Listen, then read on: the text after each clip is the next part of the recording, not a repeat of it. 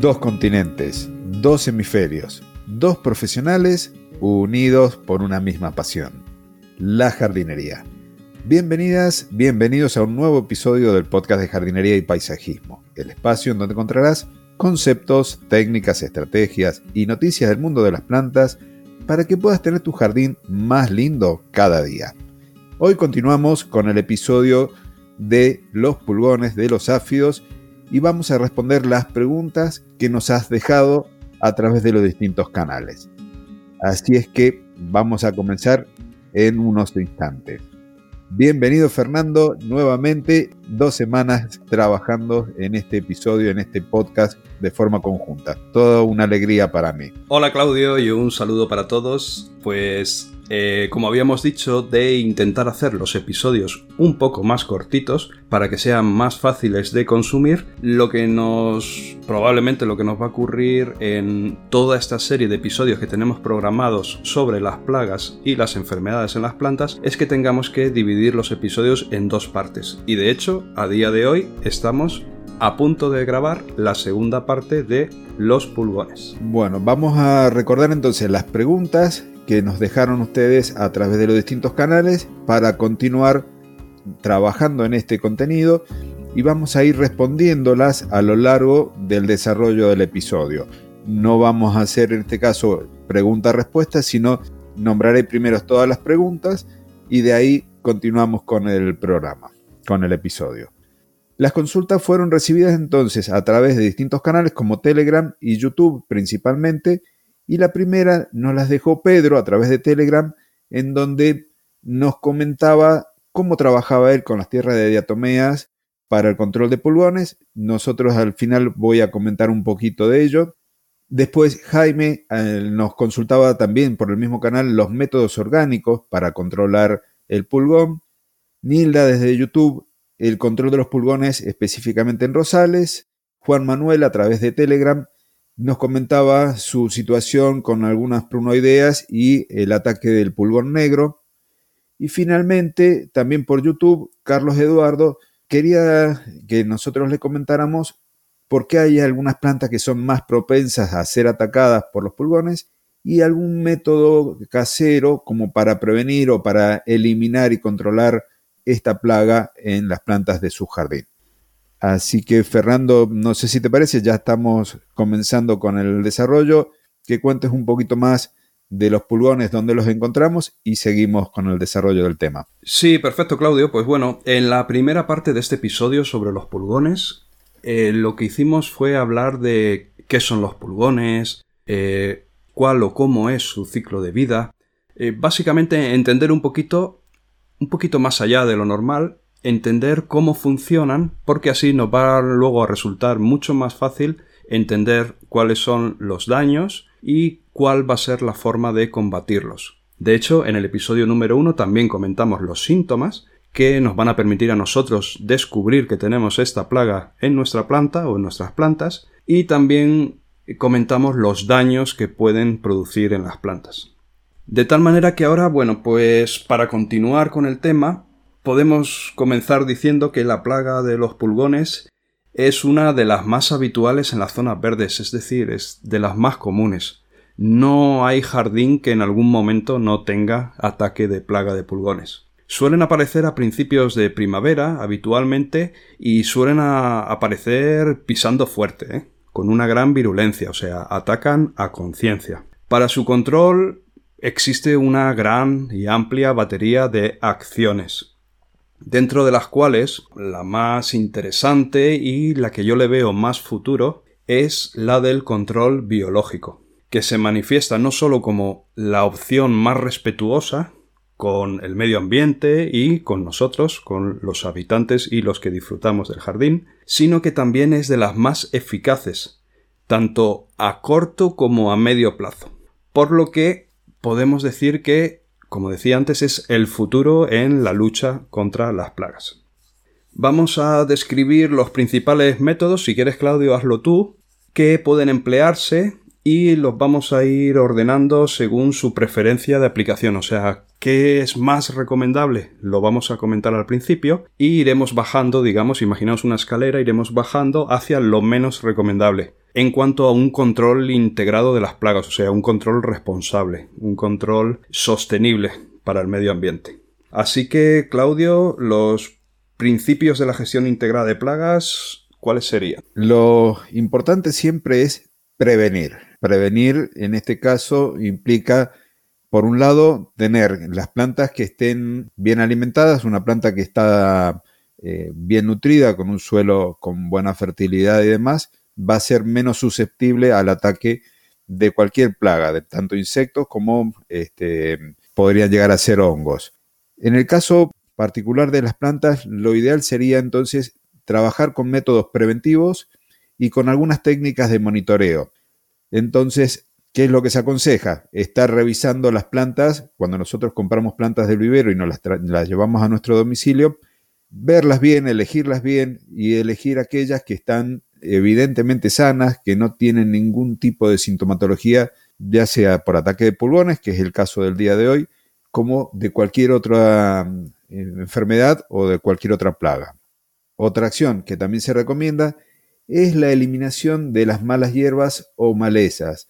En muchos casos, la planta esta que tenemos nosotros ahí, que no ha sido cultivada por nosotros, de ahí a mala hierba, puede llegar a ser la que esté albergando de forma transitoria a los pulgones que van a ir después a las plantas ornamentales. Entonces la eliminación de este hospedero es también una de las acciones que podemos llegar a tomar como preventiva.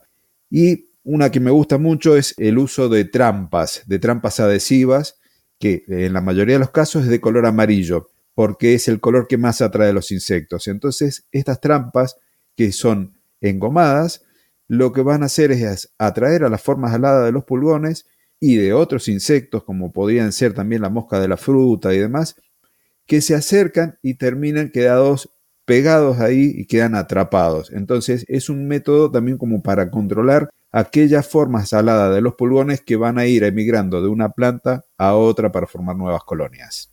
Genial, Claudio. Con esto ya, sabemos un poquito qué serían las acciones preventivas que tenemos que hacer para ya, desde ese momento, desde la prevención, empezar a combatir esta plaga. Luego, por otro lado, también tenemos que en la naturaleza existe un importante número de enemigos naturales que ya dentro de la naturaleza se ocupan de mantener a los pulgones a raya y habitualmente colaboran en el control de las explosiones, esas explosiones de primavera que comentábamos, de las poblaciones de pulgones.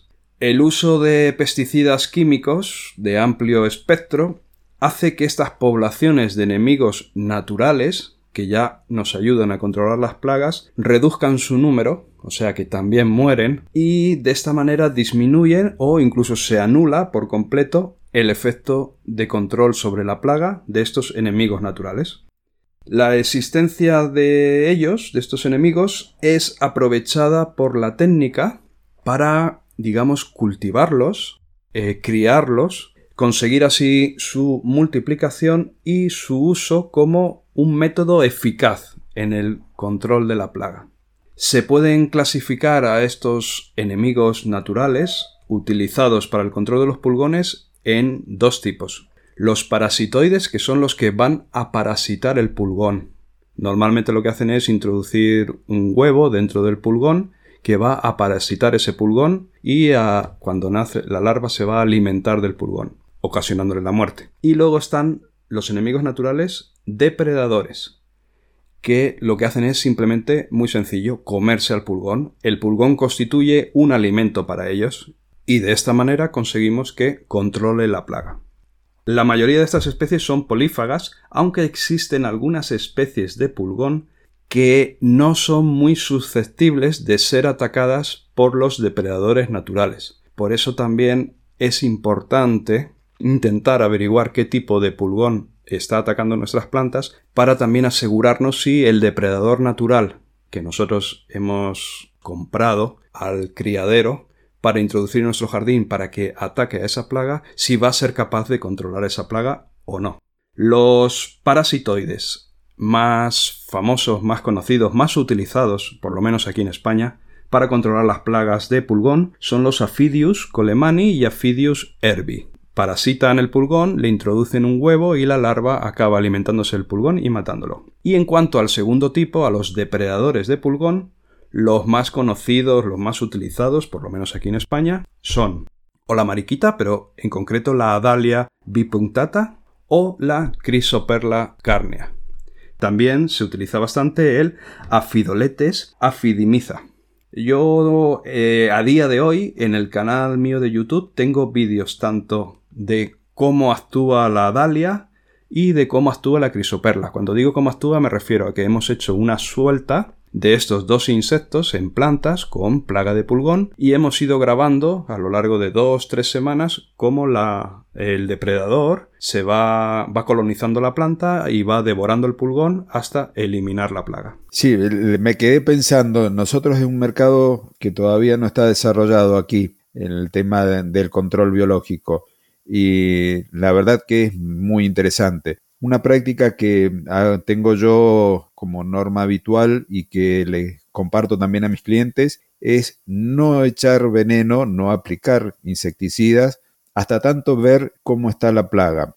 En muchos de los casos nosotros acá tenemos pulgones muy frecuentemente en rosales y en hibiscus, en la rosa china, y me ha tocado la oportunidad de ver cómo muchas de esas poblaciones ya están siendo controladas de forma natural. El ataque acá que nosotros hablamos comúnmente de los microhimenópteros, que son los parasitoides, como pequeñas avispitas, es muy fácil de identificarlo porque a lo mejor no vemos la, esta avispita, esta avispa pequeña, pero sí vemos que los pulgones tienen una forma más globosa y de color marroncito. Y con el pasar del tiempo, cuando la larva se alimentó del pulgón, vamos a ver en el abdomen como una ventanita circular cuando salió de ahí luego de haberse alimentado. Y lo mismo con los coccinélidos, con las vaquitas de San Antonio, que tanto la forma joven, las larvas, como los adultos se alimentan de los pulgones. Entonces, cuando tengo que hacer alguna aplicación, algún control, lo primero que hago es ver la población de estos insectos benéficos y a partir de ahí tomar una decisión si aplico o no veneno. En muchos de los casos, el control natural por estas especies es suficiente y no hace falta estar aplicando agroquímicos. Y hablando de agroquímicos, entonces vemos el control químico.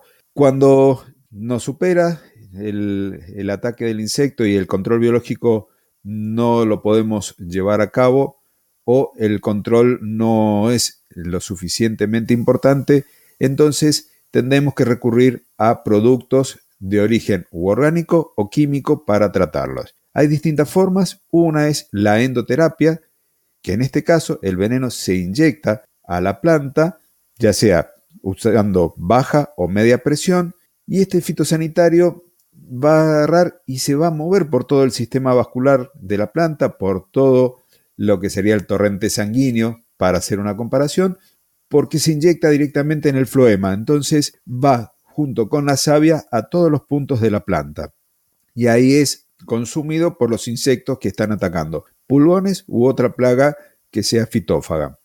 Esto es un mecanismo que es inocuo para las personas y para el tema de los animales domésticos y ha demostrado también que es muy efectivo, sobre todo en plantas de gran porte, por el hecho de que llega hasta el extremo. Por ejemplo, alguna conífera que sufra también del ataque de un pulgón, podemos llegar hasta la punta, hasta el ápice de la misma planta.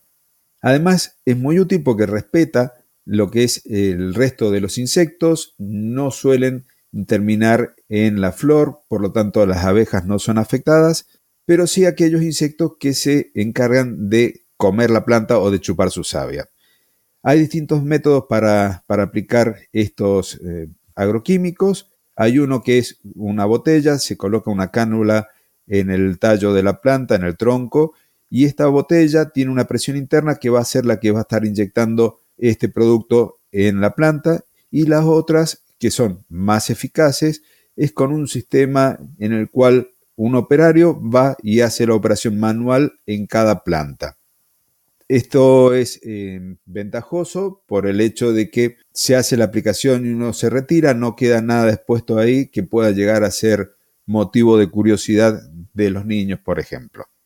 ¿Y cómo lo comparamos, Fernando, entonces esto con lo que sería la acción de la pulverización? Sí, bueno, ahora comentaremos la pulverización. Te quería comentar sobre los dos puntos que acabas de tratar, tanto el control químico como la endoterapia, que estamos de acuerdo en que el futuro es eh, un tratamiento de las plagas sostenible. Pero cuando, cuando desarrollas la actividad de jardinería de forma profesional, eh, hay una situación muy complicada en mi caso. Te la quería comentar a ver si en tu caso también ocurre. Y es que los clientes, que normalmente en esta zona suelen ser personas adineradas, con grandes casas y grandes jardines, que no tienen por qué, de hecho en el 90% de las ocasiones no tienen una cultura del mundo de la jardinería, ni una sensibilidad tan grande como la que podemos tener nosotros, ellos consideran un acto de negligencia en el servicio que tienen contratado y por el cual están pagando una gran suma de dinero, que una planta tenga plaga, por ejemplo, una semana se detecte una plaga, y que al cabo de dos o tres semanas esa planta continúe con plaga.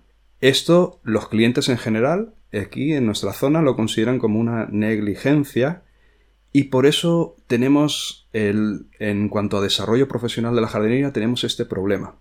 Por un lado queremos tratar las plagas de forma sostenible, que entonces ocurre lo que tú dices, esperar un poquito, a ver si realmente la plaga se convierte en un problema o eh, de forma natural en el jardín queda semi-controlada por los depredadores naturales o la necesidad de darle a ese cliente una respuesta inmediata de sanidad a esa planta afectada, que nos aboca obligatoriamente a buscar un sistema de una gran efectividad que a día de hoy solo te puede dar los productos químicos, aunque sabemos que son un desastre y muy contaminantes para el medio ambiente.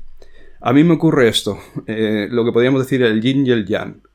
Por un lado, usar químicos para dar una respuesta rápida al problema, por otro lado, sabemos que eso no es la mejor vía ni tampoco una vía de futuro. ¿A ti también te ocurre, Claudio, esto? En mi caso no, Fernando. Tengo, digamos, si me pongo a pensar, tengo algún uno que otro cliente que tengo que actuar de esa forma, pero el resto tengo la posibilidad de charlar con ellos porque son domicilios de residencia permanente y de ir en cierta forma educando a mi cliente sobre qué es lo mejor que podemos hacer frente al ataque de un insecto o de algún pulgón, como en este caso, o de algún hongo. Por el hecho de ese contacto directo, tengo la posibilidad de educarlo. Pero sí, antes de, que tuviera esa posibilidad o que me animara a decirle al cliente directamente, porque muchas veces el cliente venía con una situación muy puntual de formación este, histórica y decía, hay pulgón en los rosales, hay que curarlos.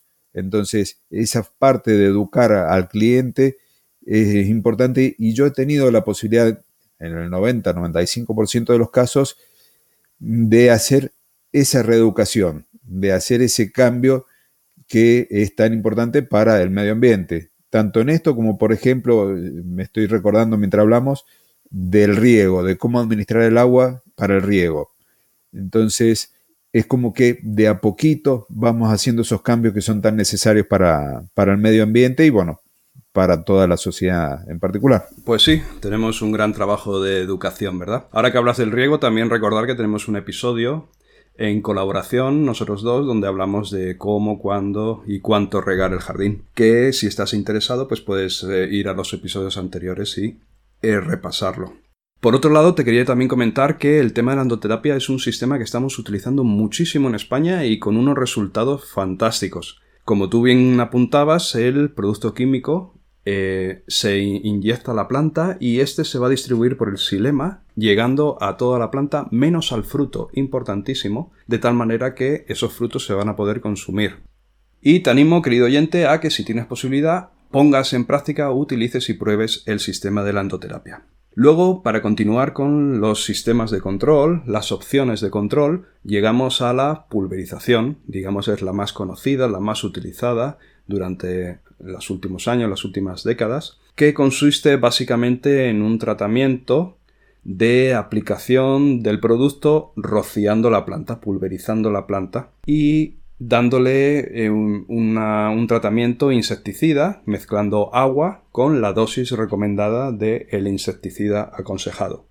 En cualquier caso, este tipo de tratamiento supone no solo una pulverización sobre la planta, sino también sobre la atmósfera más inmediata de productos tóxicos y contaminantes. Y ahí está el problema. Estamos contaminando. Estamos solucionando el problema de la plaga en la planta, pero estamos contaminando el medio ambiente. Además, hay otro problema asociado, que es que la utilización reiterada de este insecticida puede llegar a provocar un problema de resistencia que hace que a la larga esos insecticidas sean menos eficaces como métodos de control, ya que la plaga de pulgón o los pulgones, eh, digamos, se aprenden eh, el ataque que están recibiendo del insecticida y crean una resistencia que los hace más resistentes.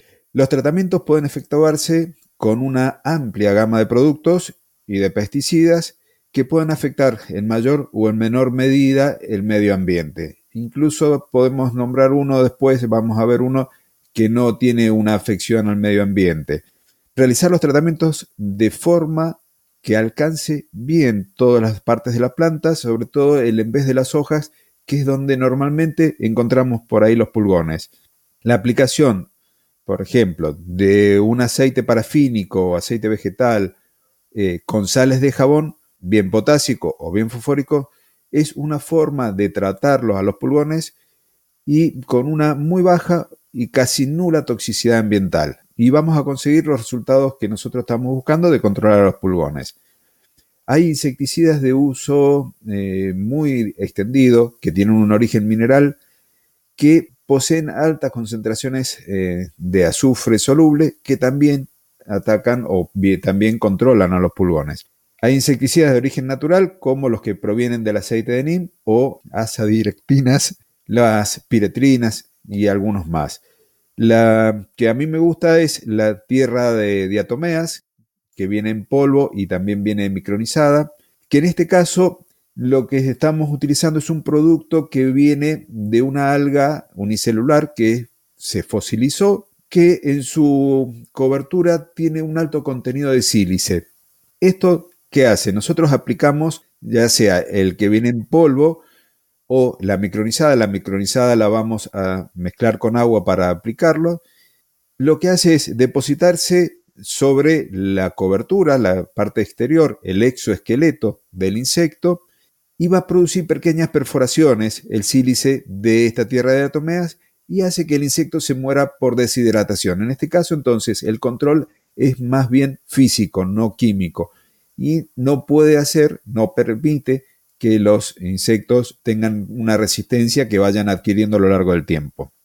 Y en cuanto a los pesticidas de síntesis, existen en el mercado una gran cantidad de insecticidas eficaces que se utilizan para el control del pulgón. Sí, correcto, Claudio. Si visualizamos eh, otra vez una escalera, podíamos ir poniendo en cada peldaño cada uno de los métodos que acabas de comentar, métodos de control, y siempre hay que tener presente que eh, unos eh, empiezan con una efectividad más suave, más leve, y otros van aumentando su efectividad. Por ejemplo, el aceite de parafina funciona muy bien, pero no siempre es capaz de llegar a controlar la plaga. Entonces, quizás ahí sería el momento de subir el escalón en esa escalera, empezar a tratar con los insecticidas de origen mineral, que también funcionan muy bien, pero que si la plaga se descontrola también puede ocurrir que no sean capaces de controlar esa plaga. Y de esta manera vamos subiendo la escalera hasta que llegamos al último peldaño que debería ser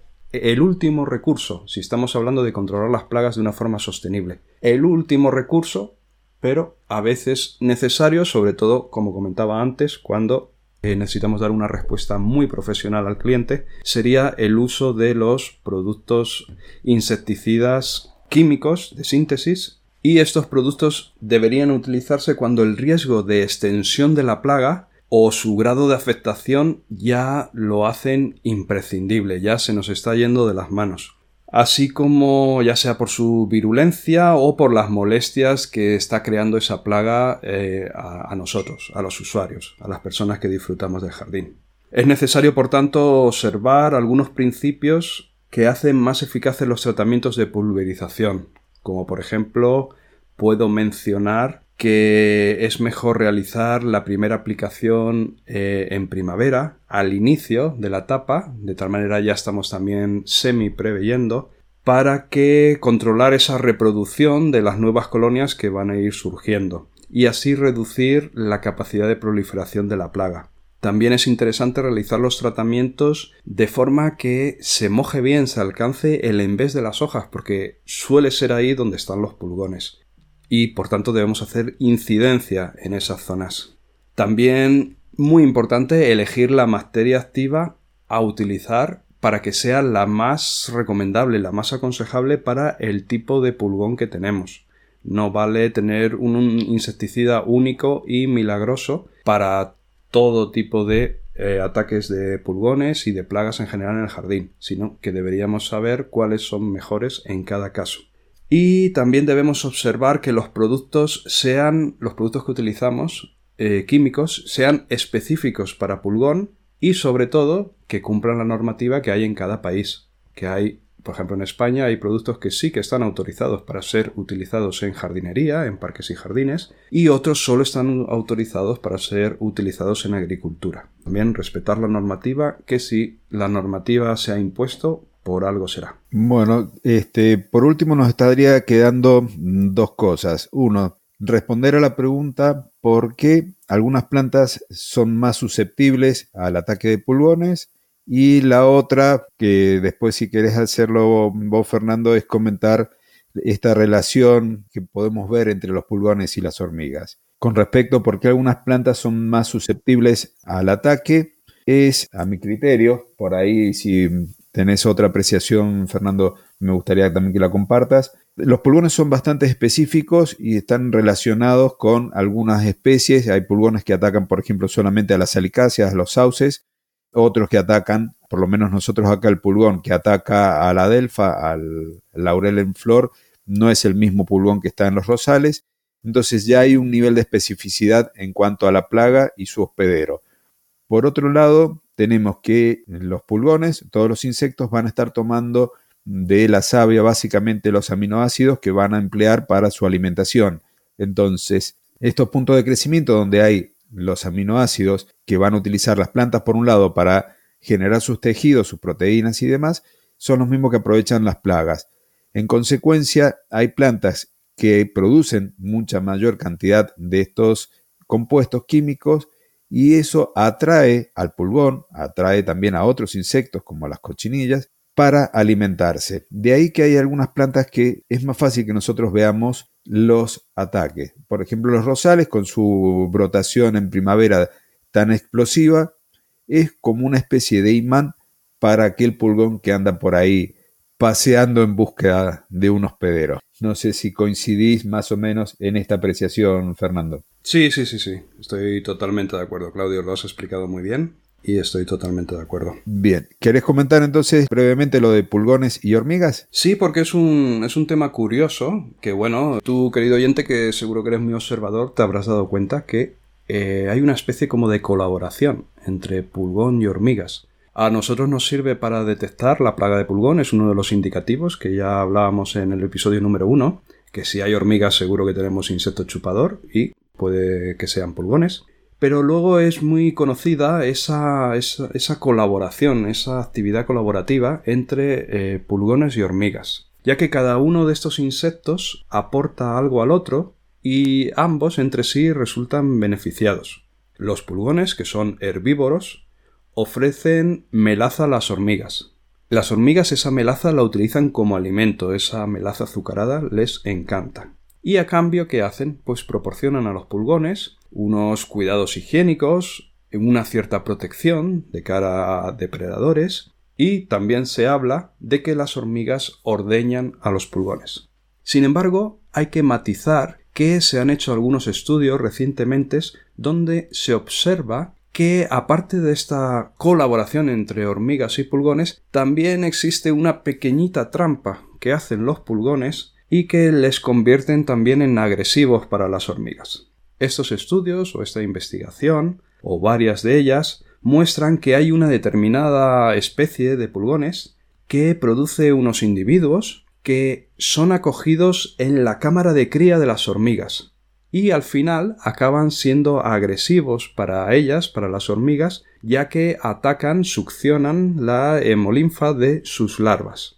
La cámara de cría de un hormiguero es un lugar sagrado para las hormigas. Las hormigas la custodian y la protegen fuertemente a muerte y devoran a cualquier intruso que ose acercarse a esa cámara de cría. Sin embargo, estos estudios han podido observar que existe un tipo de pulgón llamado Paracletus que presenta una fase en su ciclo con dos formas diferentes y hay una forma de pulgón de, que crea, que es capaz de crear, que es más aplanada y que es confundida por las hormigas como una cría suya. De tal manera se introducen en la cámara de cría y luego cuando eclosionan estos eh, los huevos de las hormigas esas larvas son atacadas por este pulgón. Por eso, de acuerdo, hay colaboración entre hormigas y pulgones, pero me hacía gracia comentar eh, eh, este, estos últimos estudios donde también